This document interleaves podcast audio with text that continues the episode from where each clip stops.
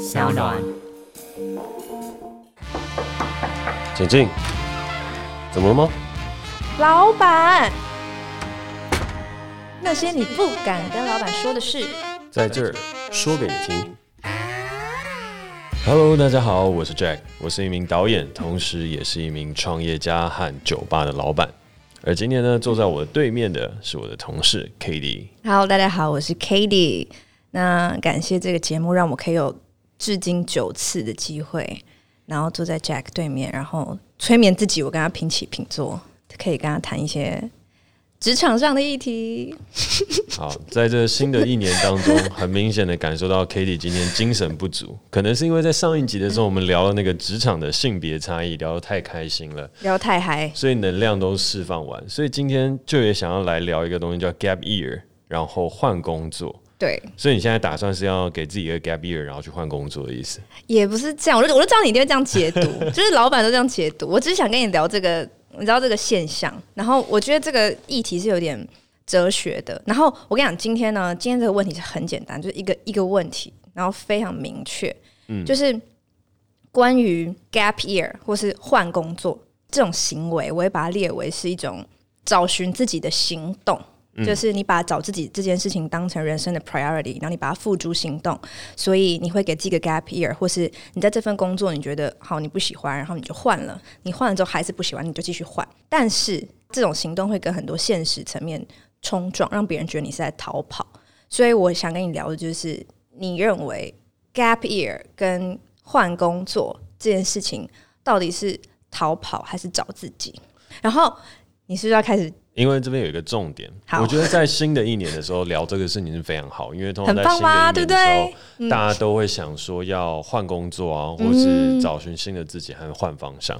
但是在往下聊之前呢，我会觉得可能有一些观众朋友或听众朋友，他其实不太了解什么是 gap year。哦，对对对对。对，所以你还是要先稍微解释一下，解释一下。这个 gap year 不是因为我不想讲中文，是我其实不太知道 gap year 的中文是什么，你知道是什么吗？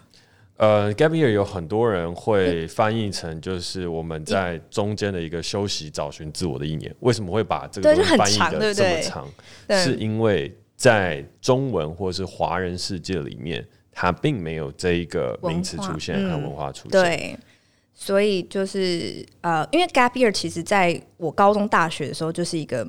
大家很常讲的词，就是可能很多很多美国高中生，他们高中毕业，然后他们就会先去 gap year，或是他们大学毕业，他们就会去 gap year。但是在台湾，其实这件事情是不盛行的。其实 gap year 它就是一个，你把你自己丢到一个不熟悉的环境，然后你就一个人跟你自己独处，然后目的是要找到你自己这样子。所以 gap year 的定义大概是这样，但中文就是大概就是找寻自己的一年这样。那我自己对 gap year 的这个解释呢，会是说，就是很多时候美国呃，我们的高中生要升到大学的时候，因为大学学费其实是很贵的，嗯，所以在这段时间当中，他们往往会先给自己一年的时间，开始去寻找自己到底想要念什么。毕竟这个东西念下去，那个学贷就非常非常的庞大。对。那在寻找好自己的方向，确立好了之后，你才能够在大学的时间去学到更多你想要去学得的知识，或是知道你想要未来想要前进的方向。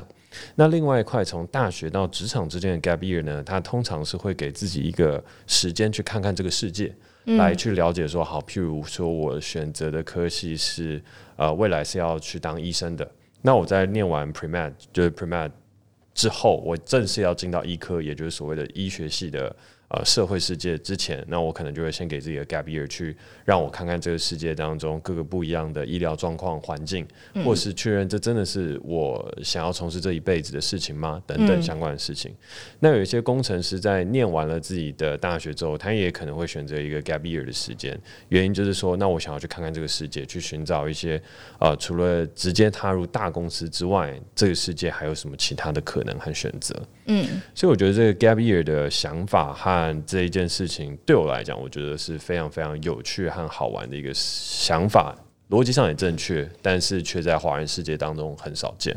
嗯，好，我自己觉得啦，在台湾，我觉得每个人都很像在一个传输带上面，就是你念完高中之后，你就念大学，然后你大学念完之后，你要么就是你就继续念研究所，你要么就就业。你就是两个选择，大家会觉得 OK。但如果你今天就是好，我去 gap year，等于是我是不是待业一年，或是我等于是我这一年是真的没有在做事的？如果客观来看，就是我真的就是没有在进行求学或是就业。那这一年的话，大家就会去 judge 你这一年，或是会问你这一年在干嘛？就是等于说你不会有第三个选择，是我可以先让我自己休息一年。就大家不是说休息是为了走更长的路，可是你在做这件事情的时候是。我自己觉得是没有被嘉奖的。就以我自己的例子来讲，就是我就是一直在这个传输带上面，一直到大学，然后我到大三的时候才开始比较认真的去找我自己，因为我就开始觉得很焦虑，就是我不知道我自己喜欢什么，我甚至不知道我自己是什么样的人，所以我就选择的一个方式是，我就去图书馆，然后开始狂看书，因为我觉得也许书可以给我答案。所以那时候我在图书馆里面的时候，我自己觉得我至少原本对我自己认识可能只有十。然后我在图书馆的时候，我发现我自己哦，我对什么议题是有点兴趣的。然后我觉得至少到五十，然后我就觉得哦，我觉得我开始蛮了解我自己，我知道我可以去什么行业这样。那其实以我的例子来讲，我是还没有毕业，其实就进入 self 了。然后我一毕业就直接进来 self，在这边工作半年之后，我才发现就是我有很多我不了解我自己的地方。就可能假设我以为我自己很喜欢说话或表演好了，但这个东西是很很多层次的，就可能我。我只知道我对这东西有一点喜欢，但我不知道我能接受到什么程度，所以我就发现我对我自己是还有很多不认识，然后但已经有很多现实状况是我没有办法去割舍的。比如说，如果我现在觉得我很需要一个 break，我很需要休息，但我不可能说走就走，因为我要付房租，然后我还有很多 ongoing 的 project，我要自己。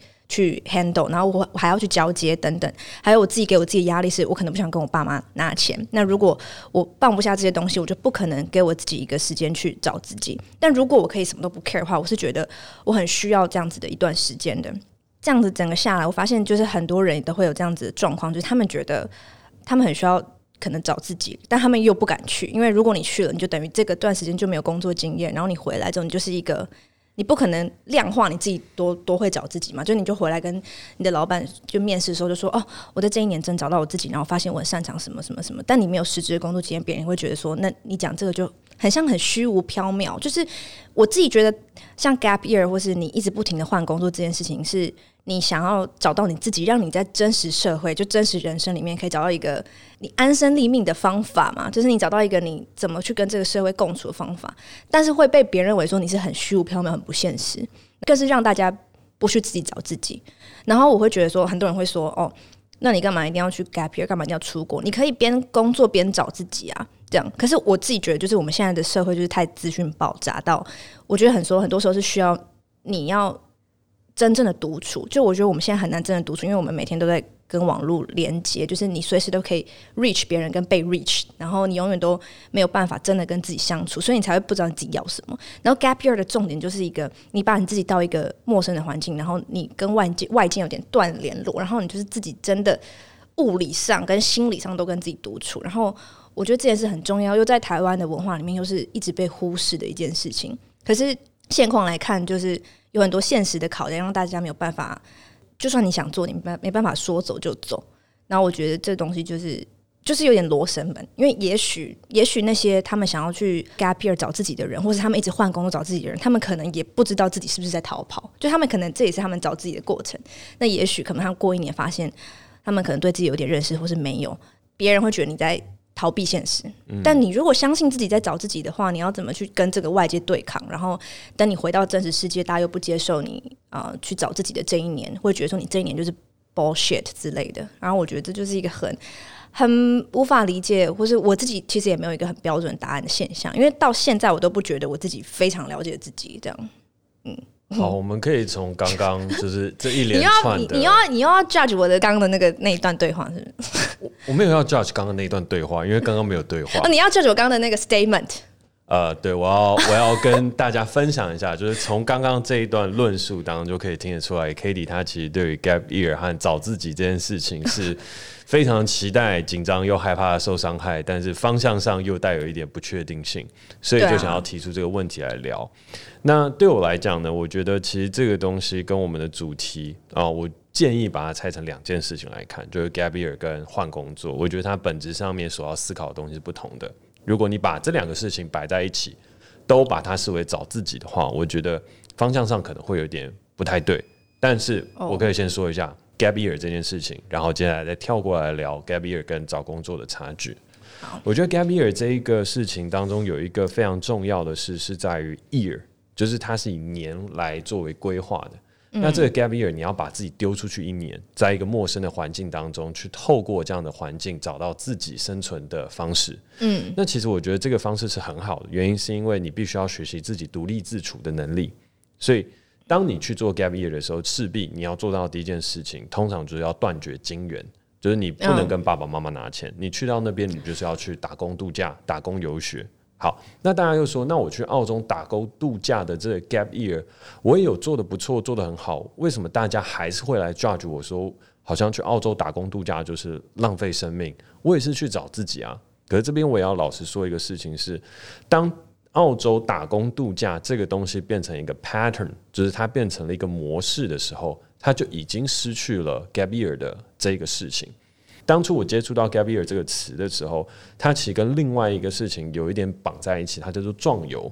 嗯，那是上周，我记得那一年我高一，然后我的国文老师就给我们看了商周上面的一篇文章，就是说有人去西藏那边去做壮游，然后呢，接下来走到了新疆，然后一直不断往下走下去，横越到了欧洲，然后我就觉得哇，这真的太酷了。然后他就真的在过程当中找到了自己，然后让自己知道了未来的方向，然后选择一条跟自己。二十几岁前所想的人生完全不同的另外一条路。好，这边要说的一件事情是，有些时候我们对 gap year 其实太过于偷懒了。所以偷懒的意思是我想要给自己放假，然后在放假过程当中找自己。但找自己不是放假，找自己是一个非常困难、漫无目标，但你又必须要找到目标一条路。嗯，举一个例子来讲好了，我们现在就像是在一个沙漠当中。然后在这个沙漠当中，我们已经有一条坦坦荡荡的路，叫我们一直往前走。可你怀疑那条路的尽头是不是你所想要的？那这时候你在旁边看到了一个一个绿洲，然后你就说：“哦，那说不定往这条地方去走，我可以去走到一条我想要去走到这条路，然后我就往这条方向走过去了。”很多人会觉得：“诶，这个东西它说不定就是一个寻找自我的一个方向。”但 Gap Year 不是，所谓的绿洲就是你已经看到了一个一个你觉得。已经放在那里的事情，举例来讲，澳洲打工度假；举例来讲，你做到某一些事情，你已经可以快要变成一个 comfort zone，一个变成一个舒适圈的状态。它不是，它是真的是哦，我现在要过去了，我从这个道路离开了，我知道这要怎么回来，这还是一个很重要的安全锁，所以我打算去探索这个世界，借由探索世界找到自己，这才是当初去做这件事情最主要目标，同时也是旅行最大的意义所在。我们在探索世界的过程当中发现了自我，可是我们现在去澳洲打工度假，或者很多人在聊的时候，我们都会聊到什么？我需要休息，我需要时间，我需要空间，我需要跟自己独处的时间。但这些东西，它可能不见得是 gap year 当中你所要 focus 最重要的事情。它所要带到你的事情，是你借由看见世界。因为譬如像你要独处的话，那你把自己关在家就好了，你把手机那些全部丢掉。就像是很多我们现在可能会聊到这件事情，你刚刚也说的一样，就是大家都会反问你，那你刚好不在这里做就好。坦白来讲也是啊，你可以去灵鹫山上面跟自己独处七天不讲话，闭嘴禅，你打禅七，跟自己独处绝对比 gap year 来的更有效和更好。你可以发掘自己的内在，还有一种更极端的打禅七是连吃饭都不吃的。所以其实对我来说，gap year 它也是一个寻找自己的方法，但是它有个前提，以一年为目标，把自己放逐出去，尽可能去探索世界，找回自己。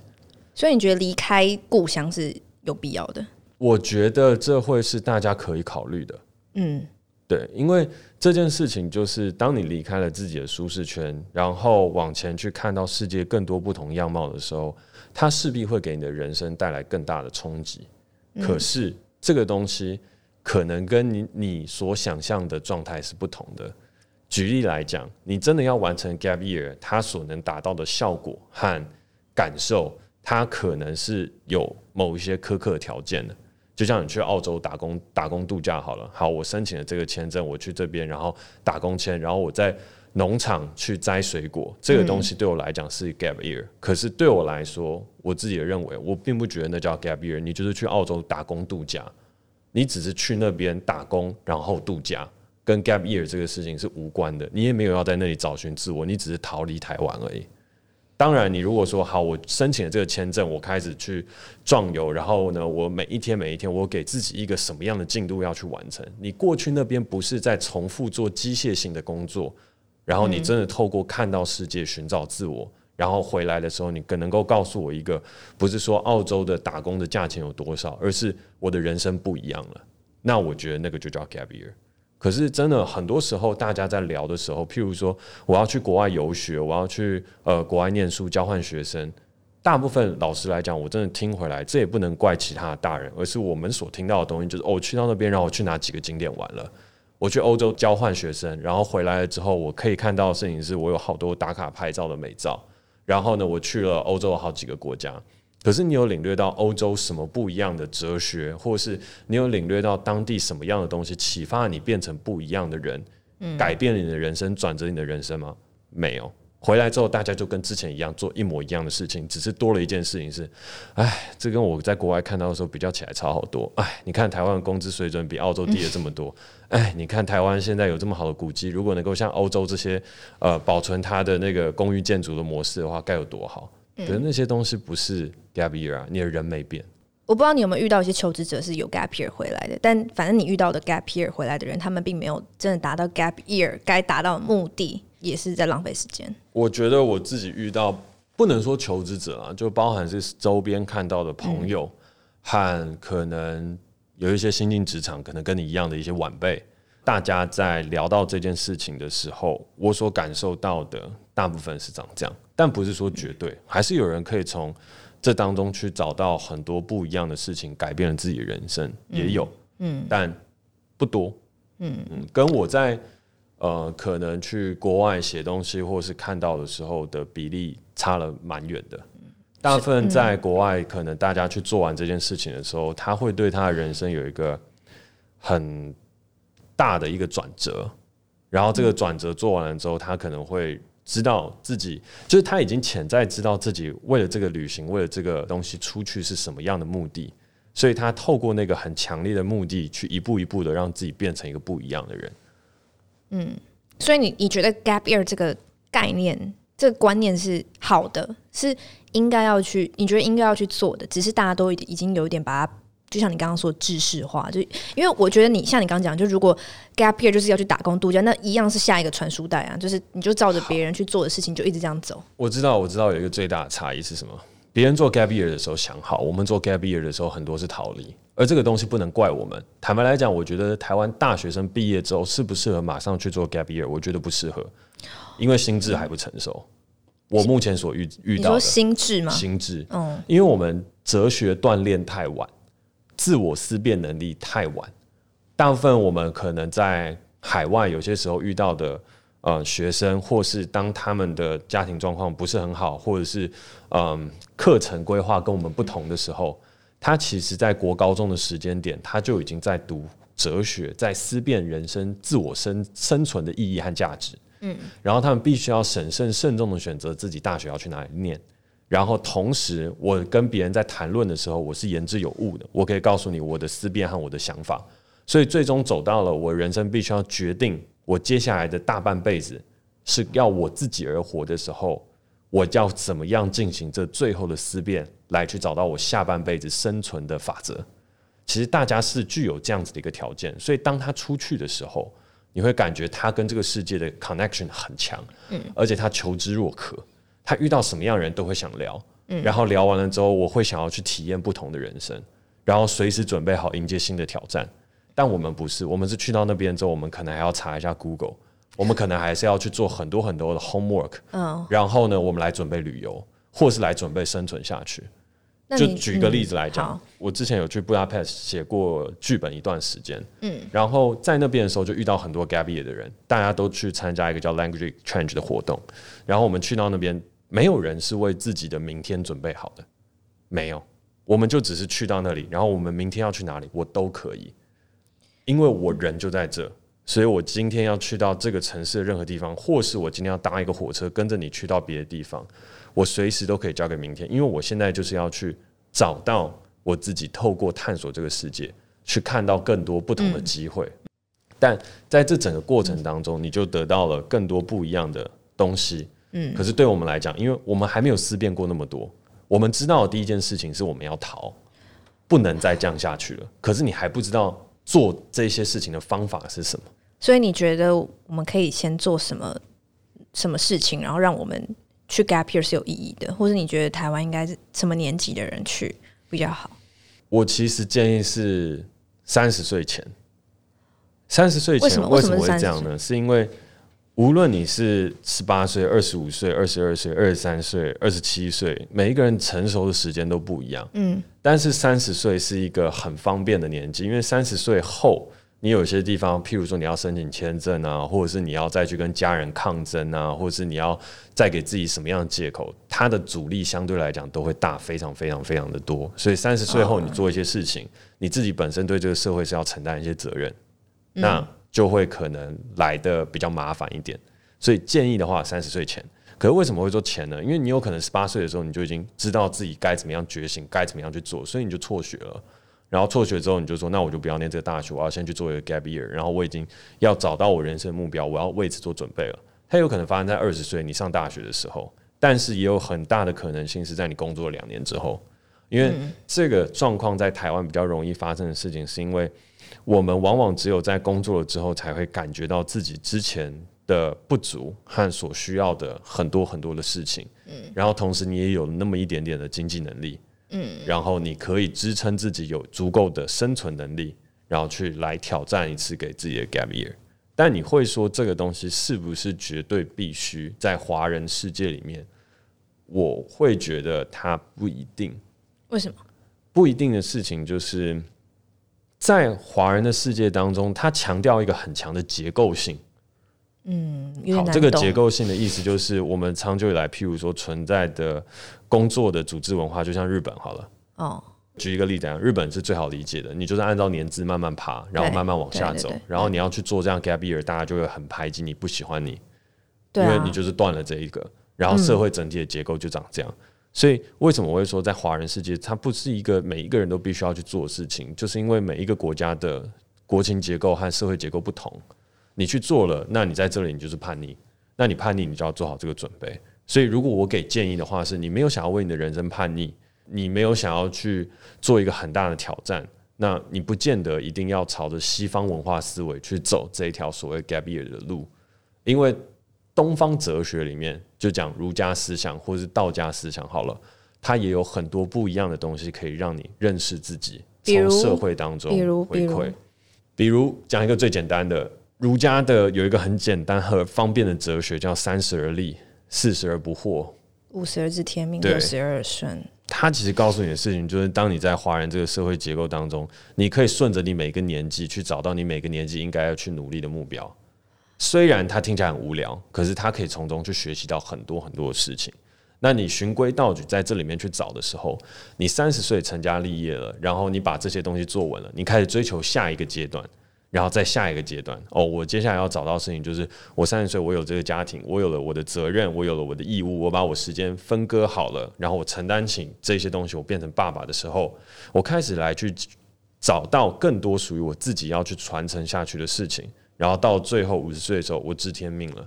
好，我知道这整个人生大概会长什么样子，这也是一种方法。嗯，可是我觉得这不是找自己啊，这就只是哦，我们中华文化跟我们说这样比较好，而儒家跟我们说这样比较好，那我们就先在这个大架构下先这样子，然后我们自然而然可能就会。大家都最喜欢讲“哦，船到桥头自然直”。你之后你就会找到答案，你现在不用着急，或者你现在不用想。可是我我就会觉得说，我没有觉得三十而立，四十而不惑不好。我觉得如果我能在三十就真的立，然后四十真的不惑，那也是一个很好的境界。可是这也就有点像是又是一个传输带的感觉，就是又是别人教我叫我做，那我就这样做嘛。所以我就说我自己会看。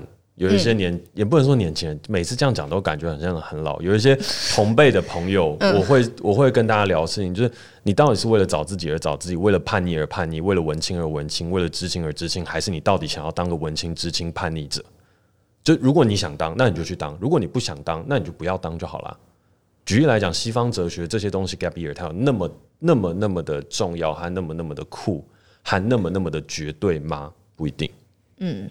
东方的思想有那么不好吗？也没有。就像你刚刚说的，这些东西也没有不好。所以你也可以按照那样的方法继续往下过这样的人生，因为在我们这样的社会当中，它就比较简单。嗯，而这个东西也的确会让人生过得蛮轻松写意的。如果你能够接受的话，那你要不要接受？这就是你的选择。嗯，那拉回到西方世界，为什么这个 gap year 和这些东西是必须？因为他们的社会结构也就长这样。懂。那当然，我们现在处于一个中西文化的交界处，我们都会觉得，哎，西方有些东西很不错，很好，我们应该要去学。可是你说他们那些东西做完了之后，他真的会让自己变成一个不一样的人吗？哦，有可能，但你有可能变成一个 hippie，嗯，这也是有很大概率会发生的一个事情。那你自己准备好要做这件事情吗？也有很多人在 gap year 做完就死掉了。做最成功的 gap year 就是你可能到了一个地方探险，然后我决定开始找自己之后，葬身荒野，变成一个小说当中一个非常帅气的主角。西方里面有很多像这样的故事啊，他们推崇个人。东方不推崇个人，那你要的事情就是你先做一个选择，你要的是追求个人还是追求集体？然后你发现你自己想要追求是个人，你比较偏西方文化的熏陶，那你就可以走这条路。追求集体是什么意思？追求集体就是牺牲小我完成大我，就像是日本社会，日本社会是不推崇个人主义的。嗯，那你说这个东西是压迫，你说这个东西是不对的，那那这样很多日本人都会跟你说，我才觉得你奇怪。我才觉得你美国很奇怪，每一个人推这么推崇个人，到最后干嘛？枪支泛滥，然后每个人都自己拿枪，然后到校园里面扫射，这就是你们所谓的个人精神。在美国，你所谓的个人精神和个人主义之下，贫富差距越做越大。嗯，这个是好还是坏？不知道。每一个人都在那边用药，每一个人都在那边做很多很多奇怪的事情。那你回头看看我，我现在社会安定和谐。你看看我，每一个人都为了组织、为了国家、为了这些奋斗。那你说台湾，你看好，举一个很简单的例子，台湾我们现在能够做到的事情是，其实我蛮推崇个人的，也蛮推崇自由的。嗯，韩国他们很强强调的是我们的一个民族性，我们要为集体而努力。所以现在两个国家的国力和文化实力就有很明显的差距了。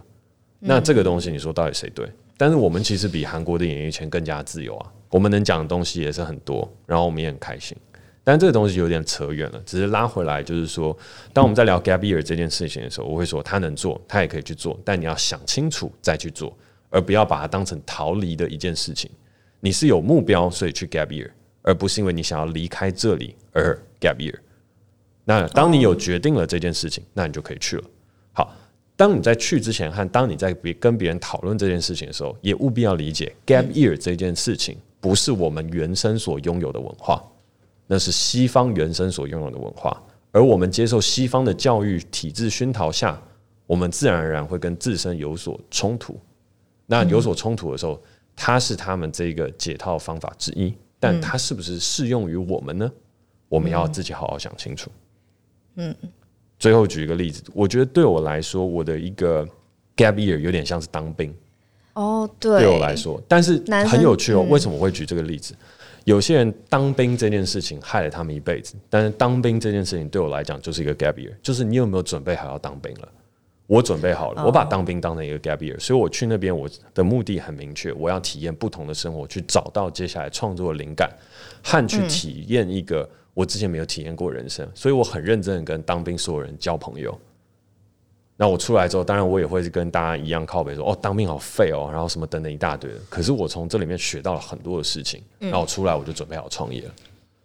所以一个事情就是，当你没有准备好去当兵的时候，你就真的就是哇哦，僵尸。但如果你准备好去当兵，出来了，你可以变成一个不一样的人。你在那边见识到了很多你之前不曾想过的问题，你的创作会改变，你的人生观会改变。很多东西都改变了，gap year 也一样。你没准备好去回来，你还是一样啊，你就只会在那边靠北说当兵会变怎么样，你只会在那边跟我们分享说国外怎么了。但如果你有准备好了，去了回来了，你才会变不同的人。我听完结论就是，你如果知道你自己为什么要做这件事，你就不会啊、你就不会是逃。但是我觉得哦，这个就又要扯到一个，就是大家就是因为太不知道自己要什么。我觉得，如果大家都像你一样，就是知道我做每一件事目的是什么，我为什么要创业，我为什么要呃去 gap year，我为什么不去 gap year，我为什么要再继续在这份工作的话，就其实就没那么多烦恼了。我觉得就是因为大家都不知道。我觉得这是一个相对来相对来说不负责任的说法。所谓不负责任说法是，我也不是生来就知道，我也不是一开始就知道我要当导演，而是我决定我要把这件事情做好。那你是慢慢的确定，还是你决定的当下你已经很确定了？我决定了之后，我就说我要花三年，至少，因为我很笨，所以所有事情都三年最低。然后我最近改了，就是都要五年以上。我是想了解你的心法，嗯、就对你来说，你是你就是很常想嘛，就是你花很多很多时间在思考，所以你才比较懂自己要干嘛。这样，我就觉得是有没有一个方法，就是如果每一个人都可以多花一点时间，一天多多花一点时间，然后跟自己对话，然后一直想，一直想，一直想，一直想，也许也不需要 gap year 这种方法，每个人都可以在自己的角色里面做得很好。嗯，我觉得这东西没有所谓的心法。就是你不可能用想的方法就想到一个你想做到的事情，这听起来就会变得是很，对我来讲会有点假。但我觉得可以跟大家分享一件事情是，你脑海中闪过一个你想做的事情，那你就把它抓下来，然后做三年，然后三年不要改，就这样。对我来讲这是最简单的。然后中间其他你想做的事情就让它 let it go，放它走。一个事情做完三年，你才会知道它到底是不是你喜欢的事情。现在很多人都没有，就像是连接到最后我们讲的换工作也是一样。这个工作你喜欢不喜欢？为什么大家都说，哎，我建议你其实工作一年、工作两年，然后这样工作履历会比较好看。然后我们大家就很反动，说我为什么要为了工作履历好看而做这样的事情？但我的想法是不同的。我的想法事情是。如果这个人他可以在这上面专注做好一年或两年，那就代表他可以好好学到一些东西，他至少具备了一定的专注力，然后得到。那如果他一直一直频繁的换工作，那我也很老实讲，如果这个人是三个月换一次工作的，然后来到我公司面试，我一定会问他，你为什么三个月、三个月、三个月都要换工作？我不会说我就不录取，但我一定会问你这个问题，因为这个东西对我来讲我不能理解。然后他就会说：“嗯，我觉得我发现我自己不适合。”然后你就会问他：“为什么？你怎么确定你不适合？”我不会问他说：“你怎么确定你不适合？”我会是问他说：“那你接下来在这边你也打算三个月试试看吗？”哦，所以如果你打算在这这边三个月试试看，然后就要走，那我会说：“那你可以去别的地方试试看。”这就是很现实的啊，就是你都把这些东西当骑驴找马，嗯，你那你就一直会骑驴。坦白来讲是这样，骑驴找马，骑驴找马，这是一个贬义词。但我们现在大部分人其实都对工作其实是这样。所以其实你喜不喜欢一件事，不是你，就是他需要时间来证明的。你的意思是这样，就不是说我现在说我不喜欢就是不喜欢啊，我现在喜欢就是喜欢。我觉得时间证明之外，还有另外一个事情，它是累积的。你付出了时间，你付出了爱在这件事情上面，那这个东西它就会累积起来，然后到最后你就真的会爱它。就跟爱情其实某一部分很像。万千人海当中看到了他，然后你喜欢上了他，然后就觉得哦，我蛮喜欢他的。这个东西一见钟情之后，你情感需不需要时间来累积？要嘛？过了两年，过了三年，然后你就觉得说哦，那我觉得还可以再跟他携手走下去，可能到一辈子。你路上你一定会看到很多啊，那你不可能说哦，我今天街上看到这个，我另外那边也看到一个帅哥，那我就把我本来男朋友抛弃了，然后我就要去跟那个帅哥在一起，三个月换一次，三个月换一次，三个月换一次。对我来讲，感觉有点像这样。你的兴趣要培养，你的工作也要培养，你的热忱也要培养。时间投入，它才会让你有更多更多的热忱和喜欢。然后每一个地方，它都一定会让你撞墙。那你要勇于突破这个撞墙期，而不是撞墙的时候想 gap year。应该是你撞墙的时候，你更应该要坚持住，然后突破它。突破了海阔天空，拥有了之后，想一想，嗯，这个阶段当中，我拥有这么多。但我觉得这不是我想要，我放弃，让我去。我放弃了，然后我去。嗯，本来已经准备好了。嗯，但我先摆着，我先去另外一个地方，而不是我撞到墙了，哎呦，好痛！我先去别的地方。这两个感觉就是完全不同的。好，其实你刚刚提到一些我们下一集要聊的东西。